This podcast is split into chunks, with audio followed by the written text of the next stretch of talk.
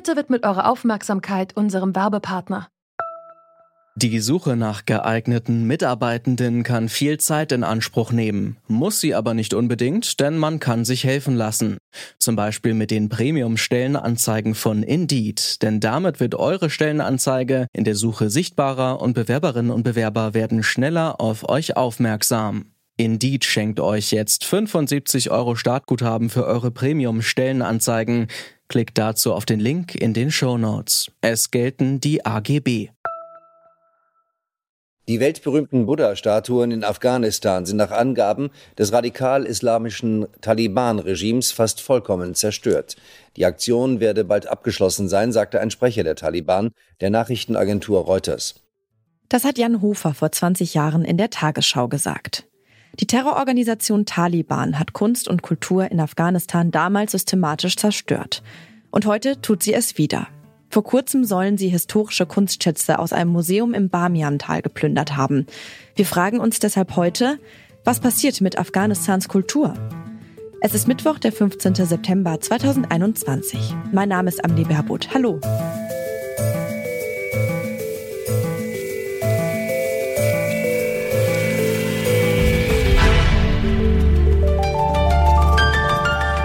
Zurück zum Thema. Vor rund einem Monat hat die radikal-islamische Taliban in Afghanistan die Macht übernommen. Welche Konsequenzen das für Kulturschaffende im Land hat, darüber spreche ich mit Laila Nur.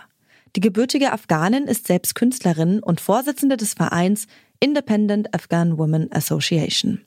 Sie steht im engen Kontakt mit Künstlerinnen und Künstlern vor Ort und hat mir deren Lage geschildert. Ich habe Kontakt zu verschiedenen Künstlern, die ihre Ateliers hatten. Das sind hervorragende Künstler, die wirklich mit wenig Geld versucht hatten, ein Atelier aufzubauen. Und sie haben mich kontaktiert, total erschüttert. Und das Taliban sind gekommen, haben alle ihre Sachen beschlagnahmt und die dürfen nicht mehr arbeiten. Und Musik haben sie schon wieder verboten. Es ist äh, einfach unfassbar, was in, in Afghanistan jetzt wieder passiert diese Angst, die Befürchtung, was wir hatten, das, was sie vor 20 Jahren praktiziert haben, dass sie wieder dabei sind, alles zu mhm. eskalieren und es geht leider auf einen Bürgerkrieg hinaus.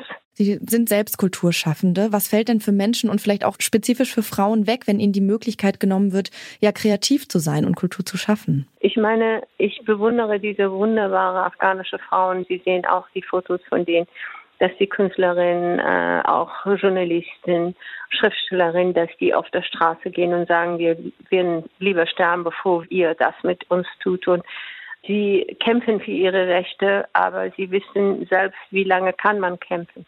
Die Macht haben die Taliban leider.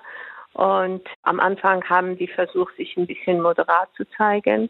Aber inzwischen erlauben die Frauen nicht mehr rauszugehen. Und wenn sie demonstrieren, dann fangen sie an, Frauen zu peitschen. Und die Welt schaut zu. Wissen Sie, das, was mir unendlich schmerzt, ist, die Welt wusste davon und schaut auch zu. Ja, ich bin sprachlos.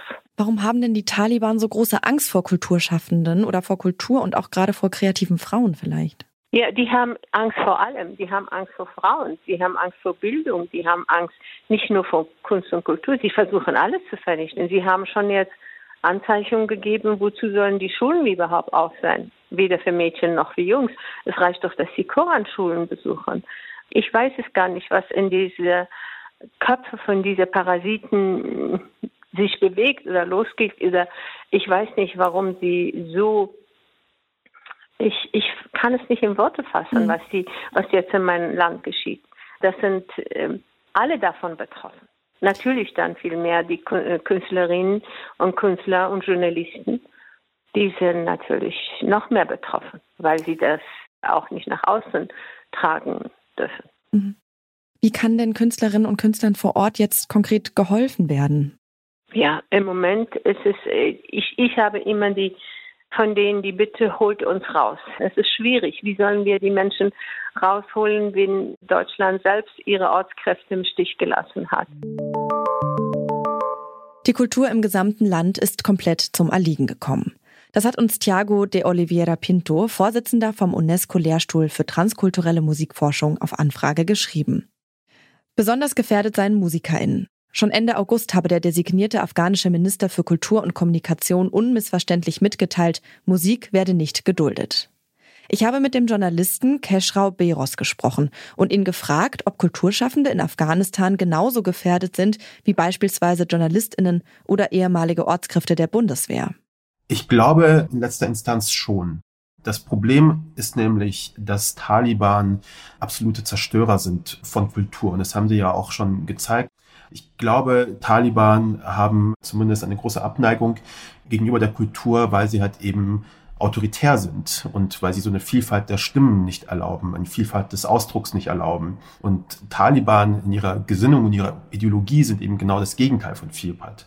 Taliban ist Autorität, Taliban ist monotheistisch und zwar bis zur Bestrafung. Das ist auch was Taliban übrigens ist, Bestrafung. Und unter Androhung von Strafe kann aus einem Land wie Afghanistan keine Kultur ausgehen. Wie kann man sich das denn vorstellen? Welche Art von Kultur wird es denn unter der Herrschaft der Taliban überhaupt noch geben? Also ist es da noch vorstellbar, dass Leute irgendwie ins Kino gehen, ins Museum, ins Theater? Und je nachdem, was würde das für die Gesellschaft bedeuten? Also vorstellbar ist es absolut nicht, weil wir wissen, dass zwischen 96 und 2001 unter ihrer Herrschaft das nicht möglich war. Ich glaube nicht, dass unter einer Herrschaft der Taliban noch geben sich ja relativ gemäßigt und tun so, als hätten sie sich verändert. Ich glaube, dass spätestens im nächsten Jahr da noch stärker im Grunde genommen dagegen vorgegangen wird. Die Taliban haben wirklich nur eine Konzentration, nämlich ihre Auslegung des Islams zu leben und mehr nicht. Und unter ihrer Auslegung ist eben Kultur und Kunst absolut nicht möglich. Heißt aber auch natürlich, dass die einzige Kultur und die einzige Kunst, die aus Afghanistan noch ausgehen kann, Kultur ist, die aus dem Untergrund im Grunde genommen entsteht. Kultur, die auch aus der Diaspora entsteht. Dass Leute im Grunde genommen nach der Flucht aus Afghanistan, wo auch immer sie ankommen, dann Kultur machen. Was muss denn jetzt von der internationalen Staatengemeinschaft getan werden, um dem zu begegnen? Kann man da überhaupt was tun? Ich glaube, dass die internationale Gemeinschaft ja schon beim Auszug aus dem Land so sehr versagt hat. Ich glaube nicht, dass Kultur ein Punkt ist, das sie gerade interessiert. Teil einer jeden humanitären Krise ist auch eine kulturelle Krise, weil Kultur in Krisen immer als erste entbehrt wird. Und deswegen sind KünstlerInnen auch in so großer Gefahr. In Afghanistan vor dem Terror der Taliban. In Deutschland haben wir das ja auch zum Beispiel gesehen. Bei der Corona-Krise sind die ersten, die im Grunde genommen, äh, ich sag mal, dem zum Opfer gefallen sind, Kulturschaffende gewesen, die am Ende vor dem finanziellen Ruin standen. Kultur wird immer als zweites irgendwie gedacht, wird immer vergessen. Und ich glaube, es wird sich auch rächen und denke, dass die internationale Staatengemeinschaft gerade sich auf andere Dinge konzentriert als auf die Kultur und dass das sich aber auch rächen wird tatsächlich, weil Kultur ist am Ende eben auch wie alles andere auch, eine wichtige Investition in die Entwicklung und den Fortschritt eines Landes. Und die darf auch in einem Land wie Afghanistan unter den Taliban nicht vergessen werden. Die Situation für Kulturschaffende in Afghanistan ist verheerend. Im Moment spricht vieles dafür, dass die Taliban genauso brutal gegen sie vorgehen werden, wie sie das schon vor 20 Jahren getan haben. Den KünstlerInnen würde deshalb wohl nur eine Evakuierung helfen. Fest steht, afghanische Kultur wird es in Zukunft wohl nur noch aus dem Untergrund oder aus dem Exil geben. Zum Schluss noch ein kurzer Hinweis in eigener Sache. Ab heute gibt's eine neue Folge unseres Wirtschaftspodcasts Mittelstand. Zu Gast ist die Unternehmerin Alexandra Knauer. Sie leitet das Familienunternehmen Knauer Wissenschaftliche Geräte. Die Firma stellt in Berlin Hightech-Laborgeräte her und leistet damit auch einen wichtigen Beitrag zur Impfstoffproduktion. So wichtig, dass letzte Woche die Kanzlerin persönlich vorbeigeschaut hat. Wie das war und was die Labortools von Knauer mit mRNA-Impfstoffen zu tun haben, all das erfahrt ihr in der aktuellen Folge von Mittelstand. Hört doch gern mal rein.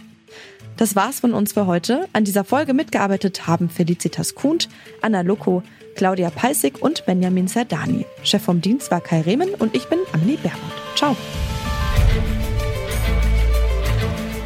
Zurück zum Thema vom Podcast Radio Detektor FM.